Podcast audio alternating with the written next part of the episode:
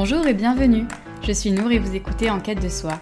Dans ce podcast, je vous emmène avec moi à la rencontre d'invités ayant un mode de vie et une perception du monde sortant des codes conventionnels. Entre engagement écologique, spiritualité ou encore développement personnel, le but de ce podcast est d'entamer un voyage intérieur afin de se construire une vie alignée qui nous ressemble. Ces témoignages sont une exploration de soi à travers les autres, permettant de récolter des indices et de faire germer de nouvelles idées. Alors, si cela vous tente, on se donne rendez-vous tous les mois pour un nouvel épisode. Installez-vous confortablement et laissez-vous inspirer. Bonne écoute Pour cet onzième épisode d'Enquête de soi, j'ai eu le plaisir d'accueillir Dom, fondateur de l'association et du tiers-lieu Fort Récup. Nous avons parlé du bien-être au travail et de l'importance de trouver un équilibre entre sa vie professionnelle et personnelle. Dom m'a raconté son cheminement et les déclics qui lui ont donné envie de créer Fort Récup. Nous nous sommes aussi questionnés sur la posture d'entrepreneur et sur comment gagner sa vie tout en ayant un métier qui ait du sens. Avant de se lancer dans l'épisode, j'en profite pour célébrer les un an d'enquête de soi. Je vous remercie du fond du cœur pour votre soutien et vos retours. Je suis super heureuse de pouvoir vivre cette aventure à vos côtés et je me réjouis d'avance de vous partager les prochains épisodes qui, je l'espère, continueront de vous inspirer. N'hésitez pas à laisser une note sur votre plateforme d'écoute et à vous abonner pour ne pas manquer la sortie des prochains épisodes. Aujourd'hui, on enregistre dans le fort d'Aubervilliers et même plus précisément dans une vieille caravane des années 60. Donc euh, le décor est assez chouette, très coloré. Et aujourd'hui, j'accueille euh, Dom, qui est fondateur de Forecup. Euh, Dom, bienvenue. Je suis très heureuse de pouvoir te poser mes questions aujourd'hui. Merci, je suis très heureux d'être là sur ton, sur ton podcast. Ouais, et puis je vais enchaîner direct. Hein. Je vais te poser la première question. Est-ce que tu peux te présenter, mais en me parlant de tes valeurs? Donc, Je m'appelle euh, Dom Tapi, j'ai 39 ans, euh, sexe masculin, euh, originaire du Pays de Galles et de la France, donc un papa gallois et une maman française. ayant grandi et vécu en Allemagne pendant longtemps, puis ensuite dans pas mal d'autres d'autres pays. Euh, donc un peu citoyen du monde, mais vraiment.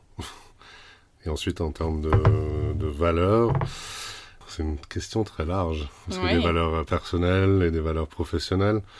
Je pense qu'en termes de, de valeurs professionnelles, ce qui est peut-être intéressant de partager, c'est la rigueur, un peu la discipline de d'être entrepreneur et d'être porteur de projet. C'est-à-dire euh, quitte à faire les choses, autant les faire bien. Donc mhm. d'avoir une certaine exigence aussi euh, envers moi-même en tout premier et ensuite envers, euh, envers les personnes à qui je travaille ou avec lesquelles je collabore en fait.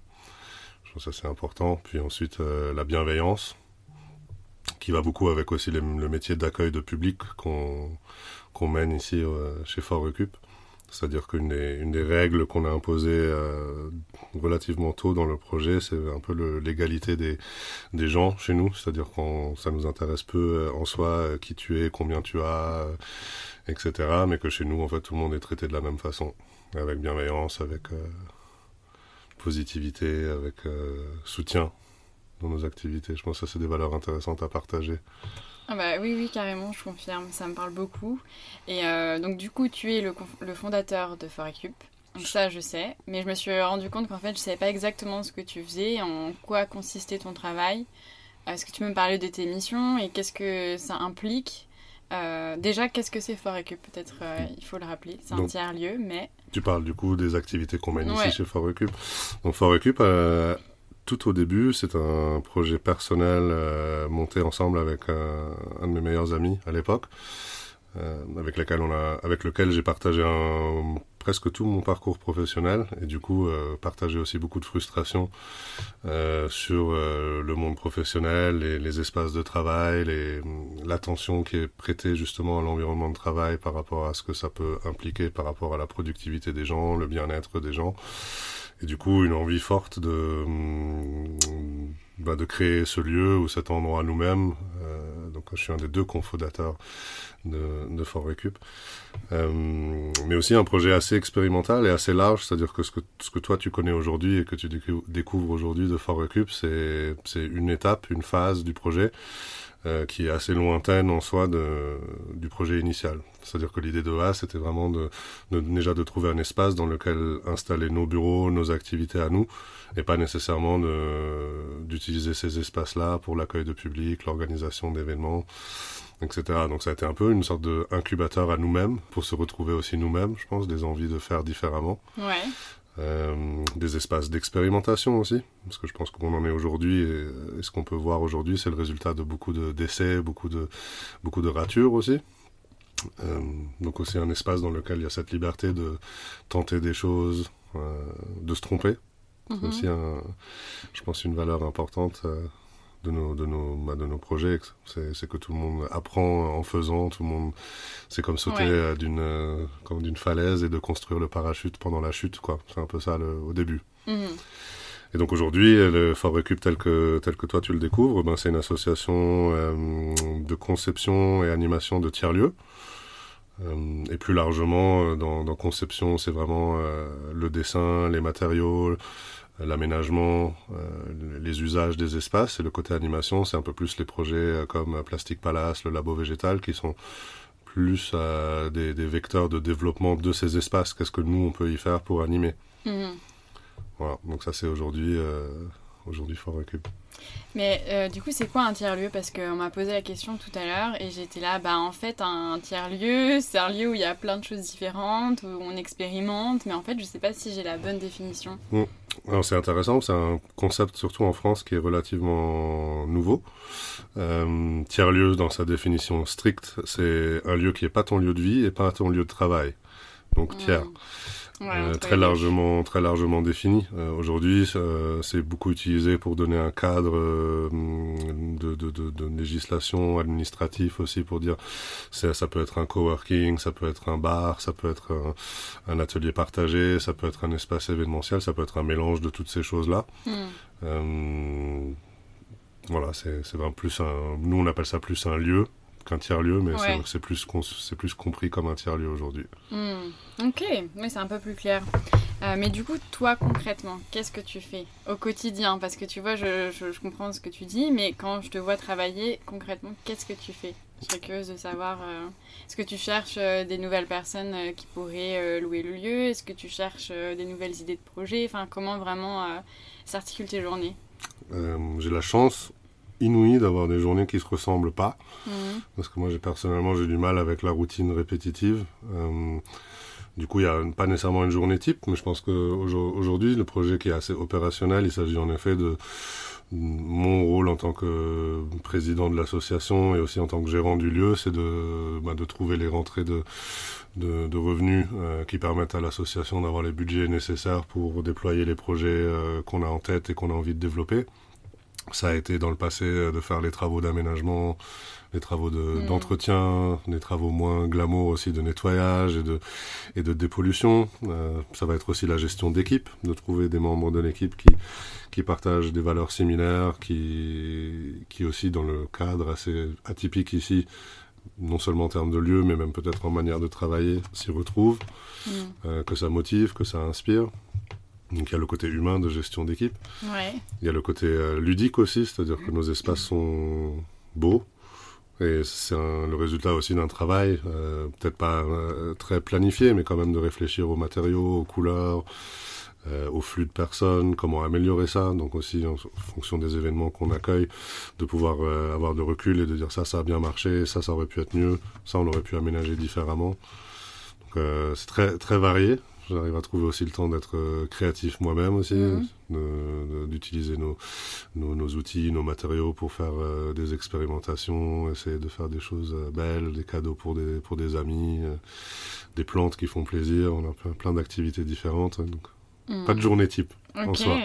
Et ça fait partie bien. de ce qui, d'ailleurs, je pense, plaît chez nous, que ce Mhm. soit à moi ou aux autres aussi, c'est qu'il y a cette diversité de d'activités. Ouais. Et comment t'en, as, t'en es venu à, créer ce, lieu, cette association, ce concept euh, Quel a été ton parcours avant, ou en tout cas les éléments euh, un peu marquants qui, font que t'es là aujourd'hui? Parce que c'est quand même pas une activité professionnelle hyper euh, traditionnelle, hein, il faut, se l'avouer. Euh, mon parcours professionnel, il a toujours été dans le développement durable. Toujours dans soit protection de l'environnement, soit énergie Mm. renouvelable, soit conseil, soit finance. Donc j'ai essayé de, de toujours rester dans ce secteur-là parce que ça m'intéressait beaucoup. Ça me tenait aussi beaucoup à cœur d'essayer de contribuer positivement à- aux enjeux de la transition écologique, aux, aux problèmes sociétaux qu'on peut, qu'on peut rencontrer dans notre entourage immédiat. Euh, et comme je te l'ai évoqué avant, il y avait une grosse frustration sur le lieu de travail. En fait, tous les, tous les, tous les jobs que j'ai pu avoir, Mm. même avec des collègues très inspirants, euh, se trouvaient dans des espaces qui étaient vraiment, je sais pas ce que c'est le contraire d'inspirant, mais le contraire d'inspirant. Ouais. Et euh, à la longue, c'est de voir à, à quel point un lieu de travail euh, pas inspirant affecte les gens qui travaillent euh, et pas Mm. positivement. Ouais, je vois. Et de là est née l'envie de créer un endroit, un lieu euh, ben, où c'est différent. De là, euh, de là est venue la, la première motivation de, de monter Fort Recup. Ok. Mais ça fait combien de temps en fait? On a hum, 2015, donc ça va faire 8 ans. Ah oui, quand même. Ce qui était supposé être un projet de 1 an, 2 ans est, est devenu un projet de 8 ans. Ouais, ouais, ouais, ouais. C'est fou ça. Mais, euh, mais du coup, enfin, ton parcours, euh, t'as fait quand même plein de choses, t'as voyagé. Mm. euh, est-ce qu'aujourd'hui, avec ce que tu fais euh, maintenant, est-ce que tu considères, toi, que t'as trouvé euh, ta vocation, ta mission de vie, peu importe comment on veut l'appeler, est-ce que tu te sens à ta place? Ouais. Vu que t'as fait plein de choses avant, tu vois, est-ce que t'as fini par te trouver Ou peut-être même justement, euh, le fait de faire plein de choses, c'est peut-être aussi ta façon de fonctionner? Je pense que c'est un mélange des deux. Je pense que la routine et la répétition, ça me convient pas. Et, euh, et je pense maintenant, avec le recul de 7-8 ans de projet, que ce qu'on fait ici a sens. Quand je vois, quand je vois le- l'effet que ça a sur les gens autour de moi, même dans l'équipe, dans les, voisins, les, clients, les partenaires, en fait, tout ça, c'est une sorte de satisfaction et un renforcement de, se dire, bah, tu es sur la bonne voie parce que ce que tu fais est, est apprécié, respecté, pas seulement dans le regard des autres, mais même envers moi. C'est-à-dire que je, je ressens, euh, ouais, je ressens ces sentiments-là quand je vois ce qu'on fait, comment on le fait, comment on bosse. L'exemple de Marc aussi qui qui, euh, qui était du coup aussi sur ton podcast, de voir, de voir quelqu'un comme ça arriver ici et, et- et se développer, et prendre ses marques, du coup, euh, c'est assez, euh, c'est assez chouette. Donc c'est ces moments-là qui, qui, qui, qui me motivent et qui m'inspirent moi aussi. Ouais. Ça évolue, on n'est plus au stade initial de projet, donc le projet il est un peu plus mature et mon rôle a changé aussi. Donc maintenant je, je découvre aussi de plus en plus le côté transmission, partage dans l'équipe, d'essayer de monter les autres en compétences autour de moi.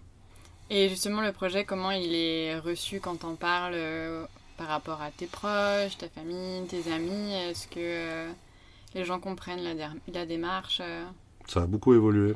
Je pense que le temps fait ça aussi. Hmm. Au début, les idées sont rencontrées avec beaucoup d'incompréhension. Parce que dès que tu sors des cases classiques et des chemins sûr. classiques, Ouais. et, et je pense que je suis pas le premier qui passe sur ton podcast qui peut partager ces idées de, de quand, tu, quand tu suis un chemin de vie, on va dire un peu classique de, Mhm. de, de boulot, CDI, euh, carrière, relativement classique. Puis il y a eu une rupture pour moi, en fait, un choix de dire j'ai pas envie de suivre ce chemin. Ça Mm. me convient pas, c'est pas ma façon de travailler. euh, on vit aujourd'hui dans un monde du travail qui change fortement aussi. Donc, donc, euh, tout ce qui est sécurité de travail, euh, je- moi je, personnellement j'y crois plus qu'on crée cette sécurité soi-même plutôt que de dépendre d'un patron ou une entreprise. Donc reçu, oui, aujourd'hui, euh, je pense avec le temps, les gens comprennent mieux ce qu'on fait.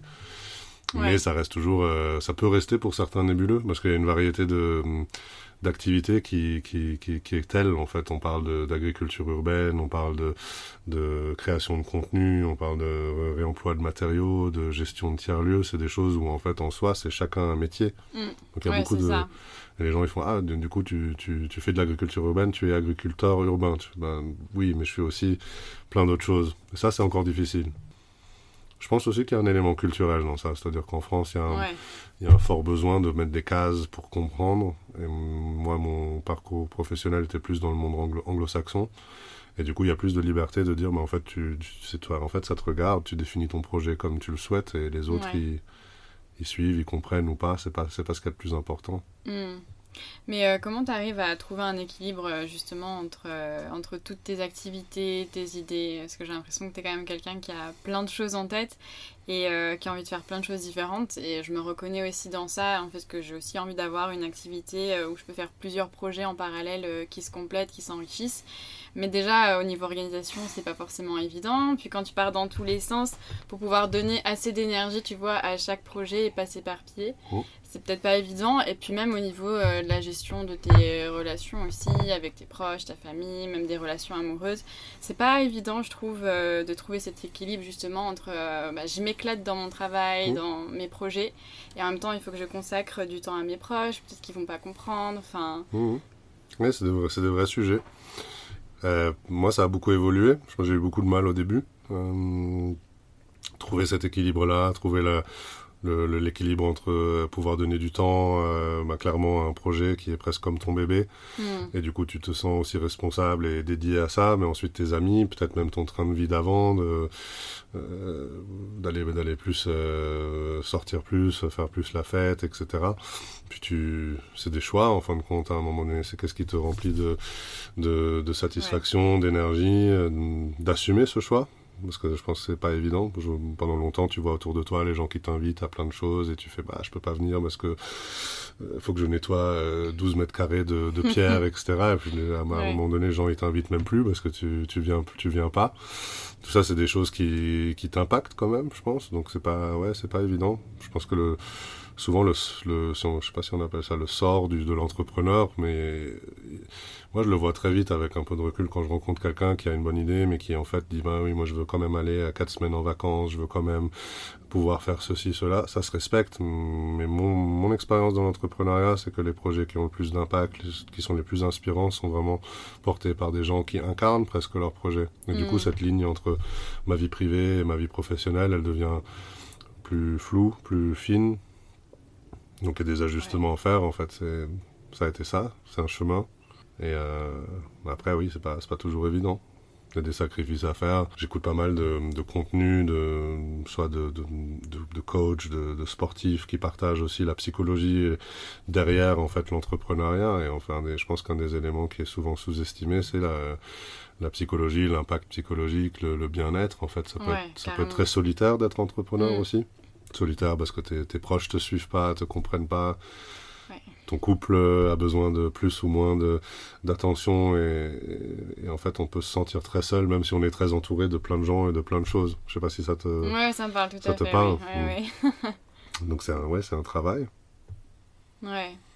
Mais euh, c'est sûr que c'est pas évident à gérer et surtout. Euh, y a, on, a, on a beaucoup cette idée, je trouve, euh, encore de si tu fais quelque chose qui te plaît, un métier passion, euh, il faut le faire à fond et du coup il faut travailler des heures et il faut faire beaucoup de sacrifices euh, et que c'est ok, c'est comme ça que ça doit se faire, mais en fait même quand tu as un métier passion, bah, tu peux aussi finir en burn-out, tu as aussi des besoins euh, de te reposer, de t'épanouir dans tes, tes, autres passions, tu vois, dans des activités juste pour le plaisir. Du coup, d'où la nécessité aussi de trouver cet équilibre parce qu'en fait tu peux aussi t'user, même si c'est un métier passion et ne pas te rendre compte tout de suite. Bien sûr, c'est clair.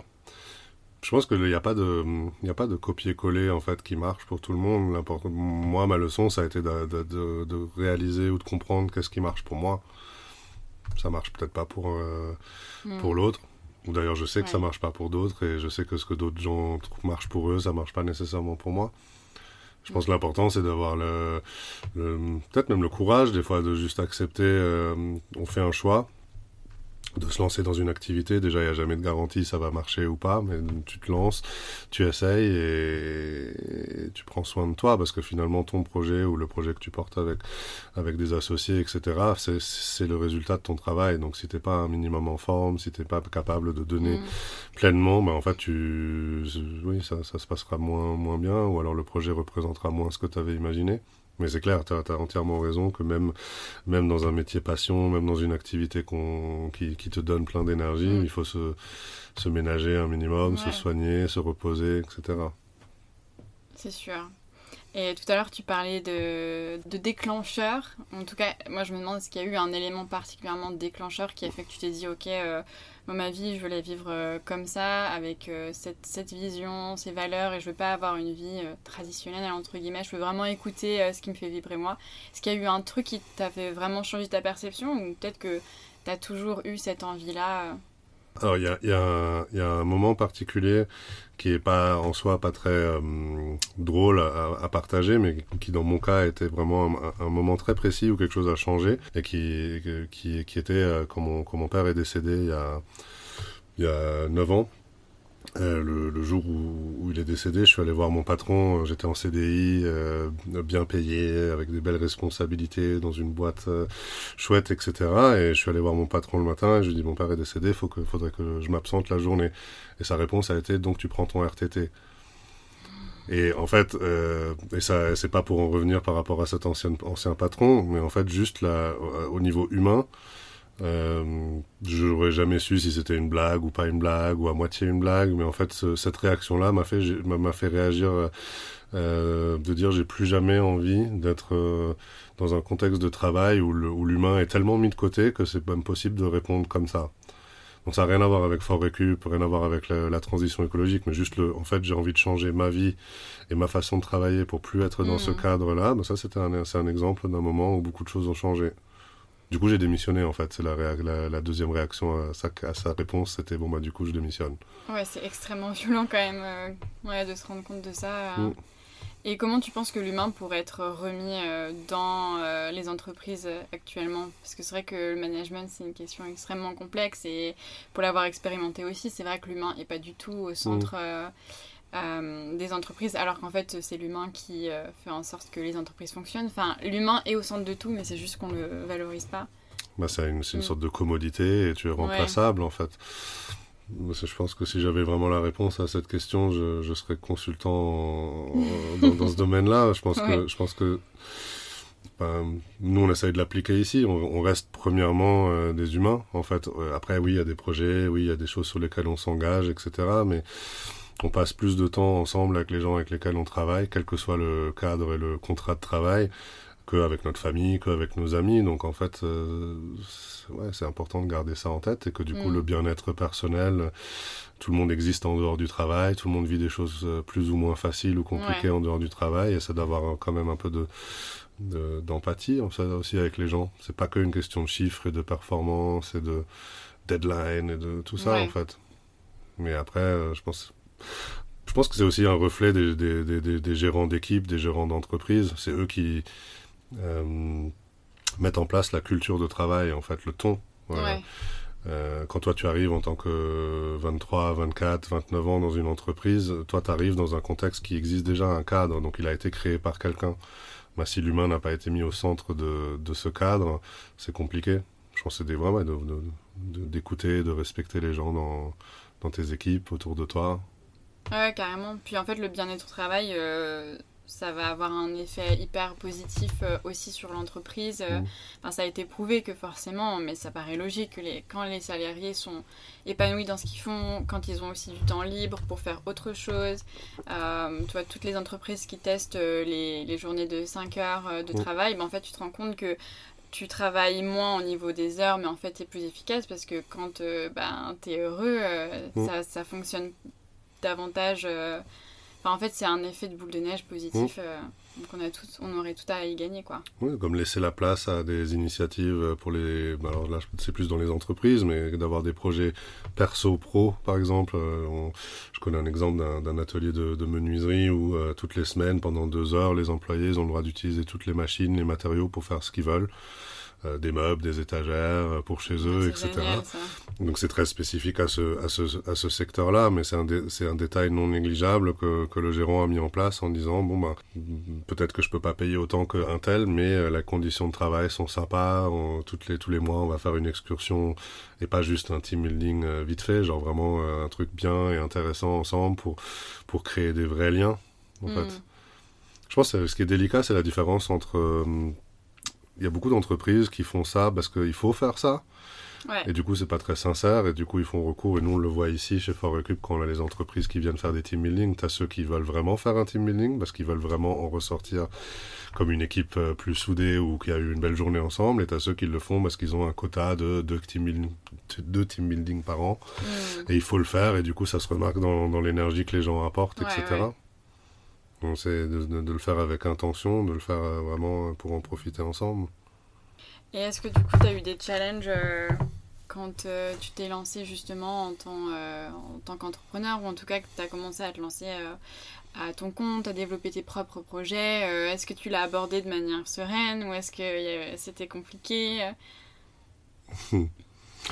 Ouais, je pense que c'est jamais ultra serein et facile. C'est un peu naviguer à l'aveugle souvent tu sais pas ce qui va marcher, tu sais, as des idées, hein, tu testes, mm. mais euh, il y a toujours les pressions financières, de loyer, euh, la vie, euh, etc.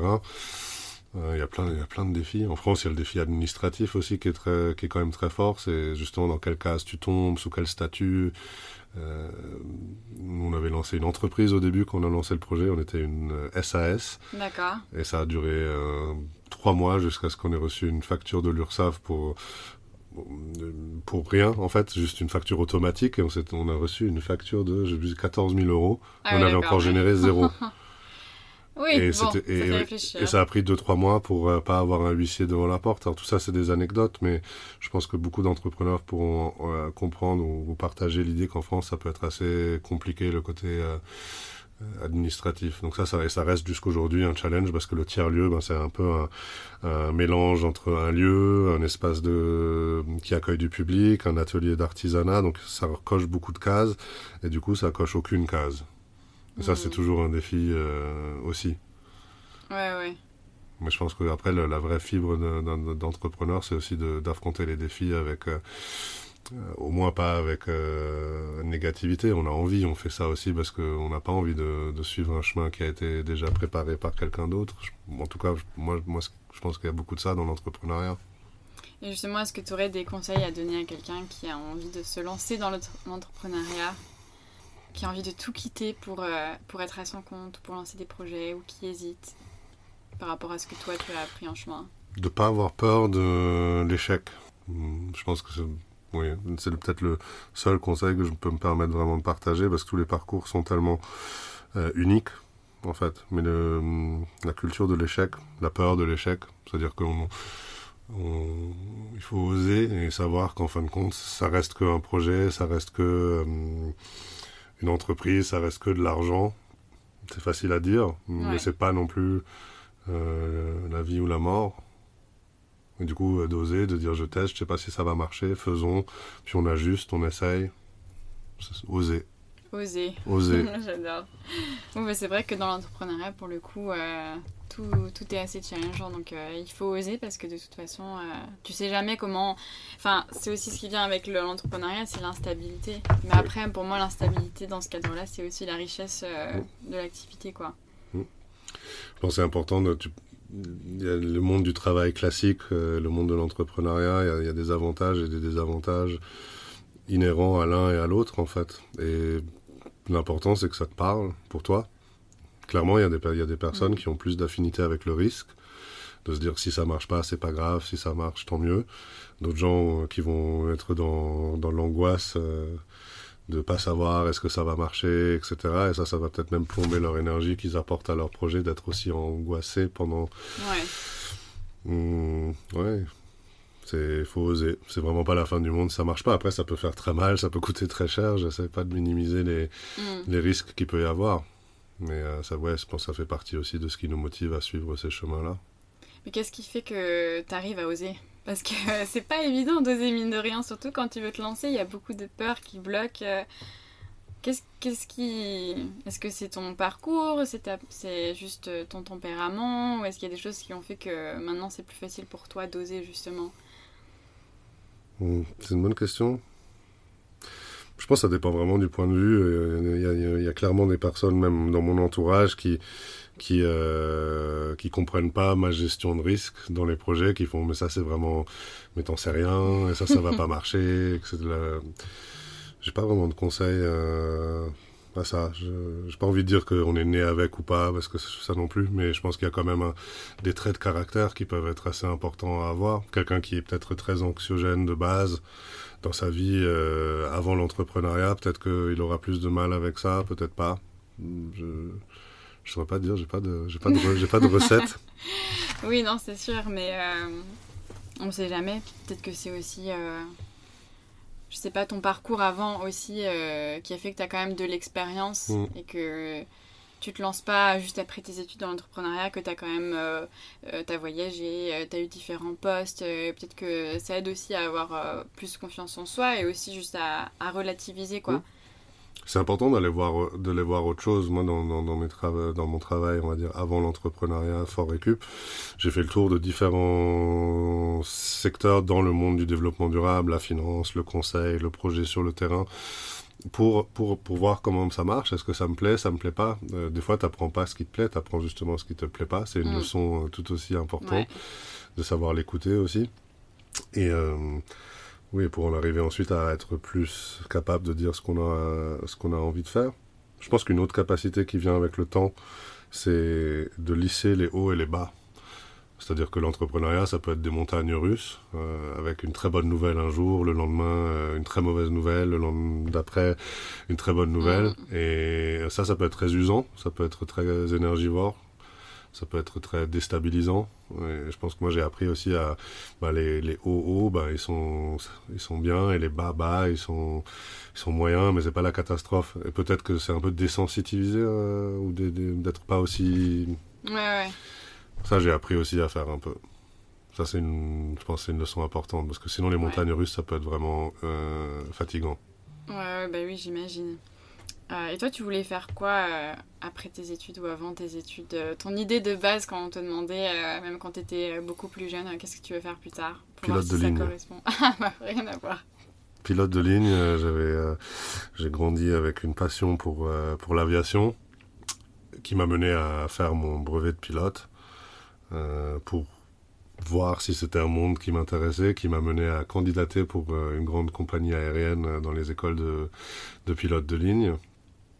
Et puis euh, que j'ai été accepté. Et puis au dernier moment euh, ça m'a ça m'a pas tant parlé tant parlé que ça d'en faire mon métier. C'est-à-dire que vraiment c'était une passion liée au à l'avion, à la liberté, au sentiment de, de, de piloter, mais c'était pas nécessairement d'en faire ma carrière. Donc en testant, j'ai appris que c'était très chouette, mm-hmm. mais pas pour moi, pour un, pour un, pour une vie de travail. Je me pose souvent la question, quelqu'un me l'a posé l'autre jour, qu'est-ce qui serait, comment serait ta vie si tu avais fait l'autre choix? C'est très drôle quand même, ça n'a rien à voir avec ce que tu fais aujourd'hui pour le coup. Euh. C'est ça. Et ça reste un très beau monde et ça reste un, un métier euh, pour lequel j'ai beaucoup de, de respect, d'admiration. Tout, ce qui, tout ce qui pilote, euh, tout ce qui navigue, etc. C'est des chouettes métiers. Mais oui, c'est pilote de ligne. Trop drôle quoi. et toi? Et moi, moi j'ai toujours voulu faire styliste styliste, euh, designer dans la création. Et c'est après que je me suis rendu compte en, faisant que, en fait, peut-être pas, en tout cas pas tout à fait, ouais. Donc aussi une démarche de je teste, je regarde, je vois si ça me plaît. Ouais, c'est vrai. Ouais, ouais, ouais. Bah oui, parce qu'en fait, euh, on a beau te poser la question quand t'es enfant, euh, à 18 ans, bah, quel cursus tu choisis Je le vois avec ma petite sœur qui doit aussi faire des choix comme ça, mais je, me dis, mais c'est impossible à 18 ans de vraiment savoir parce que quand tant que tu n'as pas fait, tu peux pas savoir. Euh, tu as aussi une connaissance limitée des métiers qui existent, euh, des modes de vie qui existent. Enfin. D'ailleurs, c'est un sujet très intéressant que tu évoques parce que moi, je me souviens à 15 ans, 16 ans à l'école, quand tu as les conseillers de carrière euh, qui, qui, arrivent et tu fais des tests de, personnalité. Mm. Alors moi j'ai 39 ans, donc euh, ça date aussi même d'une époque avant l'ordinateur, etc. Mais, mais ce qui est intéressant, c'est que c'était tellement limité ce qu'on te propose et ce qu'on te met en avant, c'est tous les chemins classiques. Est-ce que tu veux devenir avocat, médecin, euh, prof, etc. Et à aucun moment a été mentionné euh, est-ce que tu veux monter ton propre projet? Est-ce que tu et je, je, je pense et je le vois maintenant avec les stagiaires qu'on a. Alors ils ont ils sont en études déjà, mais je le vois à quel point euh, les jeunes aujourd'hui sont mal conseillés et mal orientés, euh, ne serait-ce qu'à la richesse des options qui leur sont possibles à choisir. Euh, ça, c'est un vrai domaine, euh, je pense, où de l'amélioration peut, peut, être apportée, de, de, donner plus de, de, visibilité, plus de choix, de, de rappeler qu'il ben, y a plein de parcours différents qui mènent à mm. plein de vies différentes et qu'elles sont toutes respectables. Ça, c'est quelque chose, je pense, qui manque. Ouais, bah ouais, je suis d'accord. Bah, c'est aussi pour ça que j'avais eu l'idée du podcast parce que je me suis rendu compte en rencontrant des personnes euh, que tu découvrais des parcours où tu dis Ah, mais ça c'est possible, mais je savais pas que c'était possible. Ah oui, on peut travailler deux jours euh, par semaine euh, en CDI et puis le reste de la semaine fabriquer ses bijoux et les vendre. En fait, quand tu rencontres d'autres d'autres personnes, des parcours, des origines différentes, bah en fait, tu te rends compte qu'il y a un spectre de possibilités qui est hyper large, quoi. Donc. C'est hyper enrichissant aussi de pouvoir poser ces questions à des personnes qui sont un peu différentes des fois, d'avoir trop de choix, c'est pas une bonne chose non plus. Ça, ça peut être aussi. Euh, oui, c'est tout, tout un, toute la complexité de trouver le juste milieu entre euh, plus d'informer plus, mais pas trop, donner au choix, mais pas trop, parce que les gens se mm. perdent aussi, je pense. Surtout quand tu es plus jeune et que tu pas encore l'expérience et que tu pas testé des choses, d'avoir trop de choix, c'est pas nécessairement une, non, sûr. une, bonne, une bonne chose. Et euh, j'avais une question aussi qui me... Bah, je me pose la question moi-même aussi, puisque je me lance euh, en freelance, donc euh, en tant qu'entrepreneur. Comment monétiser son activité sans perdre de sens et sans perdre de vue ses valeurs? Tout en gagnant sa vie, tu vois. Trouver l'équilibre entre, ok, je fais quelque chose qui me plaît, mais il faut quand même que je gagne ma vie. Et j'ai des valeurs très fortes, donc il faut que je fasse en sorte de les respecter. C'est une très bonne question. Beaucoup de très bonnes questions. J'aime beaucoup. Euh, je peux que te partager pour moi. C'est c'est une question de se connaître, de connaître ses valeurs, de savoir qu'est-ce qu'on est prêt à, hum, négocier, c'est peut-être pas le bon mot, mais qu'est-ce qu'on est prêt à, quoi, céder euh, pour euh, développer des projets. Euh, je, peux te donner un exemple concret chez nous, chez Forecup, on, on est une association non, à la base non subventionnée, donc qui paye ses activités en fonds propres. C'est un choix euh, conscient et peut-être un peu compliqué à assumer des fois, euh, mais qui veut dire que on n'avait aucune envie de devoir répondre aux, contreparties que peuvent, euh, que, qui peuvent être euh, demandées en fonction des subventions, des dons, des, des financements en fait. ça peut être aussi des entreprises avec lesquelles tu identifies pas des valeurs. Exemple de nouveau, nous on travaille dans la transition écologique, le respect de l'environnement, les matières, etc. Clairement, de faire une collaboration avec une entreprise qui est euh, rénommé pour faire le contraire de ce qu'on fait, euh, ça serait pas idéal. Donc euh, oui, c'est de d'être en accord en équipe ou avec tes associés ou avec toi-même de ça ça me parle ça ça me parle pas telle telle entreprise tel entrepreneur et d'avoir ces lignes là et de les respecter en fait même si ça veut dire des fois passer à côté de de, de, rémunération oui je pense que c'est ça c'est un choix, c'est pas toujours facile à assumer. C'est sûr que pas toujours facile. Euh, je pense que ça peut être un peu utopique de penser qu'on peut toujours euh, mm. garder cette ligne parce que euh, des fois il y a une opportunité pour le bien du projet et du coup de l'équipe et de l'impact qu'on peut avoir qui nécessite peut-être de revoir ou de trouver un compromis. Il y a plein de choses qui peuvent se négocier aussi avec des, avec des partenaires. Nous, on a, on a fait un projet avec une entreprise qui, pour moi, me parlait moyennement. Et du coup, pendant les, pendant le, pendant les, discussions sur le projet, moi, j'ai tout simplement insisté que, le, que leur logo et leur nom n'apparaissent nulle part sur des communications nôtres et vice-versa. Ouais. Parce que le, le, le, vrai fond du projet était un projet commun qui était très intéressant, avec un fort impact. Mm. Mais ça m'intéressait pas nécessairement que Fort Recube soit associé avec cette entreprise-là. Du coup, c'était si vous voulez bosser avec nous, c'est comme ça. Ouais. Ils auraient pu dire non. Mais ils ont dit, bah, en fait, ce qui nous intéresse, c'est le projet et pas... Euh, l'opération de com. Mais du coup, ça reste quand même possible, euh, rassure-moi, de faire un métier qui a du sens et de gagner sa vie. Oui. C'est possible. Oui, c'est possible. cool. Il faut persévérer, il faut... Euh, je pense que tu l'as évoqué avant quand tu parlais de stabilité, par exemple. Je pense que clairement un des avantages, on peut l'appeler comme ça, du travail classique, c'est euh, c'est pas la sécurité de travail, mais c'est peut-être la stabilité de revenus. C'est ça. Parce qu'aujourd'hui, si tu veux te séparer de quelqu'un en CDI, tu peux, c'est pas comme avant. Par contre, de passer d'avoir un bon salaire à avoir peu ou rien, c'est compliqué à assumer pour, euh, pour beaucoup de gens. Donc, euh, oui, je pense que c'est des mondes un peu, un peu différents et ça convient pas à tout le monde. Et comment tu te projettes euh, dans l'avenir? Parce que là, je sais aussi que Forecup, c'est un projet qui euh, va évoluer, qui a toujours évolué, mais qui là d'autant plus euh, dans les prochains mois va sûrement euh, évoluer d'autant plus. Je sais pas si tu veux en parler ou si tu veux me, dire aussi comment tu te projettes peut-être dans les prochaines années dans un monde qui change beaucoup, notamment au niveau de l'écologie, de la façon même dans les entreprises. Enfin, on sent qu'il y a quand même beaucoup de gens qui se questionnent. Alors en effet, le, projet il a vocation à changer dans, les mois à venir parce qu'on va, on va devoir délocaliser nos, activités du fort d'Aubervilliers où le projet est né, ce qui va engendrer un, un énorme changement pour, bah, pour l'équipe, pour les, les, les, activités qu'on mène. Euh, mais en même temps, c'est une chouette opportunité de, de, de fermer une boucle ici, dans un lieu qui nous a qui nous a beaucoup apporté, euh, avec lequel on a partagé beaucoup de bons moments, beaucoup de, de bons souvenirs, beaucoup d'apprentissage euh, personnel et collectif. Donc ça sera, ça sera une, une étape de projet euh, géniale, avec du recul encore plus sûrement. Mais l'important, c'est de, de, de, transformer cette nouvelle ou ce changement dans une belle opportunité mm-hmm. euh, pour euh, mettre à bon usage tout ce qu'on a appris ici, tout le matériel et les équipements qu'on a, qu'on a accumulés et de réfléchir à la suite. Donc euh, ouais, c'est un défi.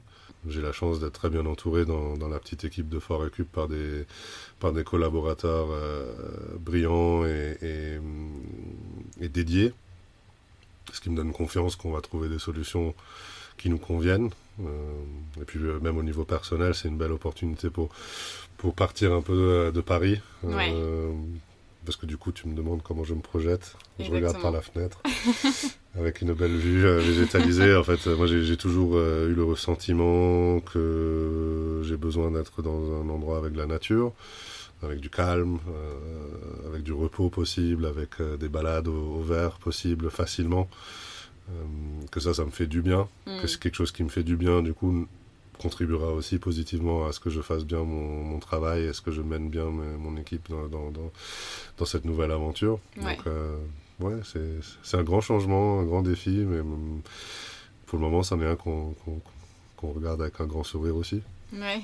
Ouais. Mais comment tu choisis des lieux justement? Parce que, alors, ne serait-ce que le lieu où on est aujourd'hui, c'est quand même hyper, hyper atypique. Mm. Et euh, bah, en plus, euh, Fort Récup, euh, c'est basé sur. Bah, c'est un tiers-lieu, donc vraiment l'endroit, je pense qu'il est hyper, hyper important. Mm. Déjà que c'est un choix important quand tu postules pour un travail ou quand tu déménages, mais là, d'autant plus pour le projet. Alors, ici, le fort, c'est autant euh, mon associé à l'époque et moi qui l'avons trouvé, mais c'est aussi le fort qui nous a trouvé. Je pense que sans rentrer dans une grande discussion euh, spirituelle qui, qui, pourrait avoir lieu à ce sujet-là aussi, euh, ça n'était pas un coup de chance. Nous, toute l'équipe, on aime bien des lieux qui sont différents, atypiques, chargés d'histoire, euh, chargés de caractère, parce que tout ça sont des éléments qui font, qui contribuent aussi à l'énergie du lieu, à, à l'ambiance du lieu, aux choses qui peuvent euh, être faites. Est-ce qu'on trouvera un autre fort autre part? Non, c'est sûr. Ouais. Euh, Est-ce qu'on peut trouver d'autres bâtiments exceptionnels? Oui. Est-ce qu'on peut aussi peut-être dématérialiser le, le, projet par rapport à un lieu en dur et, et l'imaginer euh, plus nomade pour faire un petit teasing euh, futur Fort Récup euh, Ouais, il y a plein de il y a plein de façons de, de, de voir ça. Puis c'est qu'est-ce qu'on a envie d'y apporter, quelle ambiance on a envie qu'il y ait, à quelle activité on veut qu'il y ait? Donc c'est une opportunité de repenser le projet basé sur tout ce qu'on a appris. Ouais. Ah, c'est trop chouette. Oui. On aura hâte d'accueillir sûrement aussi tes, ton, tes podcasts. Euh, ouais, avec nous. plaisir. Ce serait trop cool. Euh, J'ai une question que j'aime bien poser euh, à mes invités. Euh, Qu'est-ce que tu dirais au petit Dom si tu pouvais te retrouver face à lui, soit le Dom enfant ou adolescent? Qu'est-ce que tu aimerais lui transmettre? Je pense qu'il y a deux choses qui me viennent à l'esprit. La première, c'est rien. Moi, ce que avec le recul sur ce que j'ai pu faire et ce que j'ai pu vivre, je pense pas euh, que je changerais grand chose avec, tout, avec toutes les erreurs aussi et tous les, toutes les complications. Je pense qu'on on est où on est parce que c'est la, la culmination de tout ce qu'il y avait avant. Ouais. Donc très peu. Je pense que c'est plus euh, euh, observer, euh, rigoler. Je faisais beaucoup de bêtises quand j'étais petit. Donc je pense qu'il y a ce, ce côté-là. Et puis après, si peut-être adolescent, il y aurait peut-être des sujets justement liés au parcours de tu dois aller faire des études pour avoir tel ou tel euh, boulot ce manque d'orientation qu'on disait avant ou d'explication de, quand on est jeune, on doit faire des choix qui sont ultra importants et qui ont ouais, des conséquences boule de neige euh, énormes. Mm. Et on les fait en fait très mal informés, très mal accompagnés en soi. Je pense que ça a peut-être un peu changé entre temps, mais pas tant que ça. je pense que le côté études, par exemple, moi j'ai eu la chance de faire un, bachelor au Royaume-Uni et deux masters aux Pays-Bas. Euh, je pense qu'il y a une partie de ces choix-là qui ont été faites dans une sorte d'attente sociétale de t'as fait ton bachelor, du coup maintenant tu fais ton master's. Bah, les études ça coûte cher en argent, en temps, en effort, que ce soit ton argent ou ta famille, etc. Je pense qu'il y a, voilà, il y a peut-être des, des, des, choix à revoir là. Est-ce que c'est des regrets? Non. Mais est-ce qu'il y avait vraiment besoin de faire autant d'études pour... Hmm. Ça, je sais pas. Donc euh, peut-être des conseils, euh, réfléchis plus, ou limite euh, prends une année de césure, ou, ou, va voyager deux ans, ou fais quelque chose d'autre pour avoir un peu le temps. Moi j'ai vraiment décidé, j'ai fait mon bac à 17 ans, j'ai ces choix de fac, je les ai fait à 16 ans. Ah ouais, quand J'avais vraiment rien compris à la vie à 16 ans. Et du coup, je me suis retrouvé à faire des études en économie et économétrie, et ça ne ça m'a jamais vraiment intéressé beaucoup plus que ça. Ouais, ouais. Mais c'est intéressant, je trouve, ce que tu dis que bah, c'est aussi, ça fait partie de la vie, euh, tu expérimentes, et puis des fois ça marche pas, mais c'est aussi pour ça que tu es là aujourd'hui, parce qu'il y a eu ce parcours avant, mmh. euh, même si ça peut être frustrant, hein, des fois moi j'y repense, je me dis, bon, si j'aurais pu sauter des étapes et directement être là aujourd'hui, mmh. ce serait quand même cool, quoi. Mmh. Mais bon. J'ai eu la chance de beaucoup voyager, par exemple, dans ma jeunesse, de par mes, mes parents et, et, la, la, double nationalité dans, dans, notre famille, mais aussi ensuite euh, dans les études, dans le travail. Euh, aujourd'hui, en, 2023, quand on parle de beaucoup voyager, quand on parle des impacts écologiques, des voyages, euh, des week-ends dans telle ville, bah, je, regarde aussi en, recul et je me dis, bah, c'était un peu plus insouciant à l'époque. On mm. parlait moins d'écologie, on parlait moins d'impact. Et du coup, on faisait ça. Et, ça, par exemple, c'est quelque chose qu'avec un peu de... Si je pouvais retourner, je ferais peut-être un peu moins. J'ai beaucoup, euh, beaucoup profité de ça sans vraiment y réfléchir plus que ça. Et du coup, c'est pas vraiment en ligne avec euh, ni ce que je fais aujourd'hui, ni les valeurs que je porte. Aujourd'hui, je voyage beaucoup moins. J'essaye de voyager plus en, euh, en train, euh, en, bateau, pas en avion, long courrier, etc. Peut-être que je rejoindrai même Marc en cheval un jour, si ça se, si ça se trouve. Mais oui, c'est des choses comme ça qu'avec du recul, on, on voit et on se dit, bon, on aurait pu faire mieux quand même. Ouais. Et au niveau de l'engagement, euh, est-ce que toi, euh, enfin déjà Fort Récup, euh, déjà rien que le projet en tant que tel, pour moi c'est un engagement, mais au quotidien par rapport à l'écologie surtout, comment toi tu t'engages et comment on peut s'engager à son niveau? Chez nous, tu veux dire ou en général En général, ouais. C'est un vaste sujet, ça. oui, Parce qu'il y a plein de, il y a plein de, il y a plein de. Je pense que ça, ça, commence aussi avec une prise de conscience de la responsabilité qu'on peut avoir, mm. avant même de parler de tel geste ou de tel éco-geste, etc. C'est qu'il y a, faut se, faut se rendre compte que, bah, mine de rien, les petits efforts qu'on peut faire, les petits choix qu'on peut faire, que ce soit les, les marques de vêtements qu'on achète, les nourritures qu'on achète, les, les, les, choix du quotidien comme ça, bah, accumulés sur un an, deux ans, trois ans, euh, fois le nombre de gens, ça a quand même un impact énorme. Donc d'être conscient, en fait, si on a envie de changer des choses, change-le déjà dans, dans, dans ta vie. Moi, je vois des, je, je vois des aberrations euh, de gens qui, qui, te, qui te parlent de, de tri et de ceci et de cela, qu'il faudrait faire tout mieux. Tu vas chez eux, ils ont une poubelle et tout va dedans. Tu fais donc en fait, tu es en train de dire aux gens comment faire, mais tu fais pas toi-même. Je pense qu'on est tous un peu coupables de ça, des fois, à, chacun à sa façon. Mais c'est un peu tabou d'en parler parce qu'il faut être exemplaire, etc. Mais je pense qu'on a tous, euh, moi je pense souvent chez nous, moi j'ai une voiture, je m'en sers régulièrement pour transporter euh, des outils, des choses de l'assaut. Je m'en sers aussi euh, régulièrement pour euh, tout simplement euh, pas prendre le métro avec la moitié de Paris à l'heure de pointe.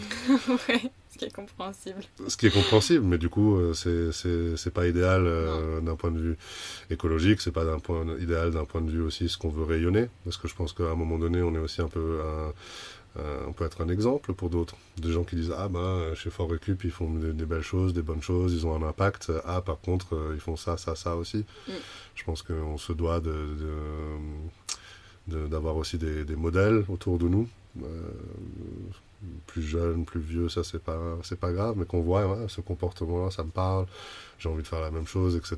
Donc si personne fait un effort, euh, voilà. Après c'est chacun à son échelle. Nous, euh, sur le terrain, on a, a pas mal de, de moments où on a appris. Euh, par exemple, je te partage une anecdote sur un projet d'un autre tiers-lieu qu'on a essayé de monter il y a 2-3 ans. Et puis, on est arrivé avec une sorte de programmation, des idées de qu'est-ce qu'on pourrait proposer aux habitants du coin.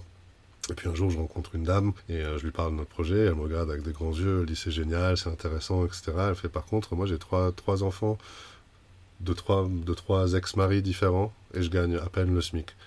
Et si tu penses que le tri ou des gestes éco-responsables ou payer plus cher pour des produits mm. bio, bah, ça marche pour moi, tu te trompes. Euh, et du coup, en fait, toutes nos bonnes idées euh, qu'on peut s'imaginer quand on est assis derrière le bureau en train de, d'écrire un joli dossier, bah, sur le terrain, c'est pas la réalité de tout le monde.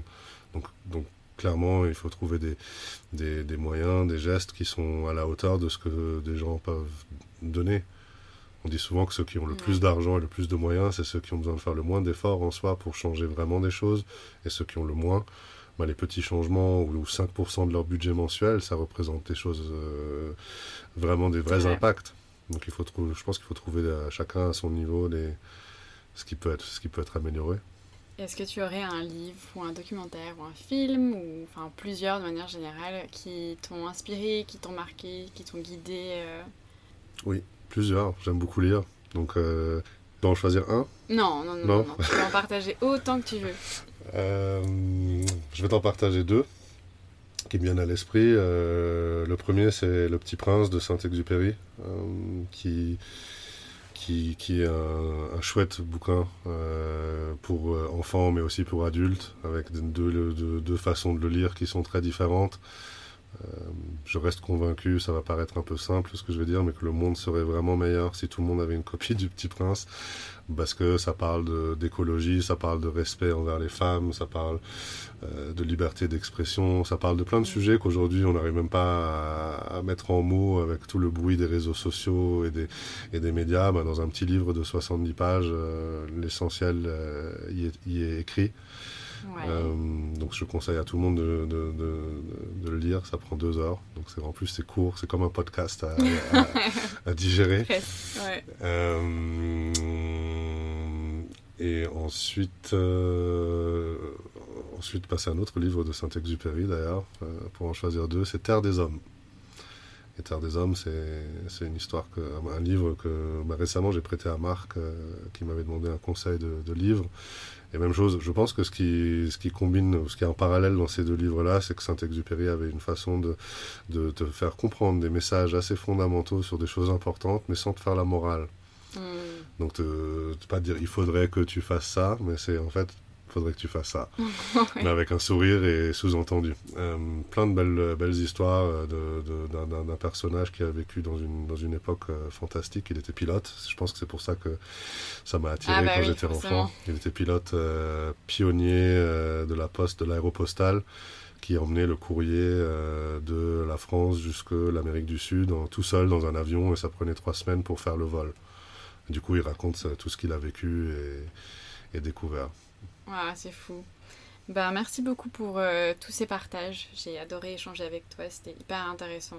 Ah. Euh, je te remercie de ta confiance. Ben, ben, Nour, je te remercie. C'est très très chouette ce que tu fais. Je suis ravi qu'on t'ait rencontré euh, ici, à travers Marc. et je te souhaite vraiment que tu continues à, inviter des, des, personnes qui t'intéressent, qui t'inspirent ou que tu penses qu'ils peuvent aider ou inspirer ta communauté. Et euh, moi, sache que tu peux toujours compter sur nous euh, pour t'accueillir et te donner un coup de main et t'encourager. Ah, merci, ça me touche beaucoup. merci beaucoup, Nour. Si vous avez aimé l'épisode, n'oubliez pas de laisser une note sur votre plateforme d'écoute, ça permet de donner un petit coup de pouce au podcast. Je vous invite aussi à aller jeter un coup d'œil à ce lieu atypique qu'est Fort Récup et à découvrir les différents projets de l'association. Je vous mets le lien de leur site et de leur Instagram en description. Merci d'avoir écouté cet épisode jusqu'au bout, j'espère qu'il vous a plu. Je serais très heureuse d'avoir votre avis ou vos suggestions, alors n'hésitez pas à me contacter via mon compte Instagram enquête de soi.podcast. En attendant la sortie du prochain épisode, prenez soin de vous et on se retrouve le mois prochain.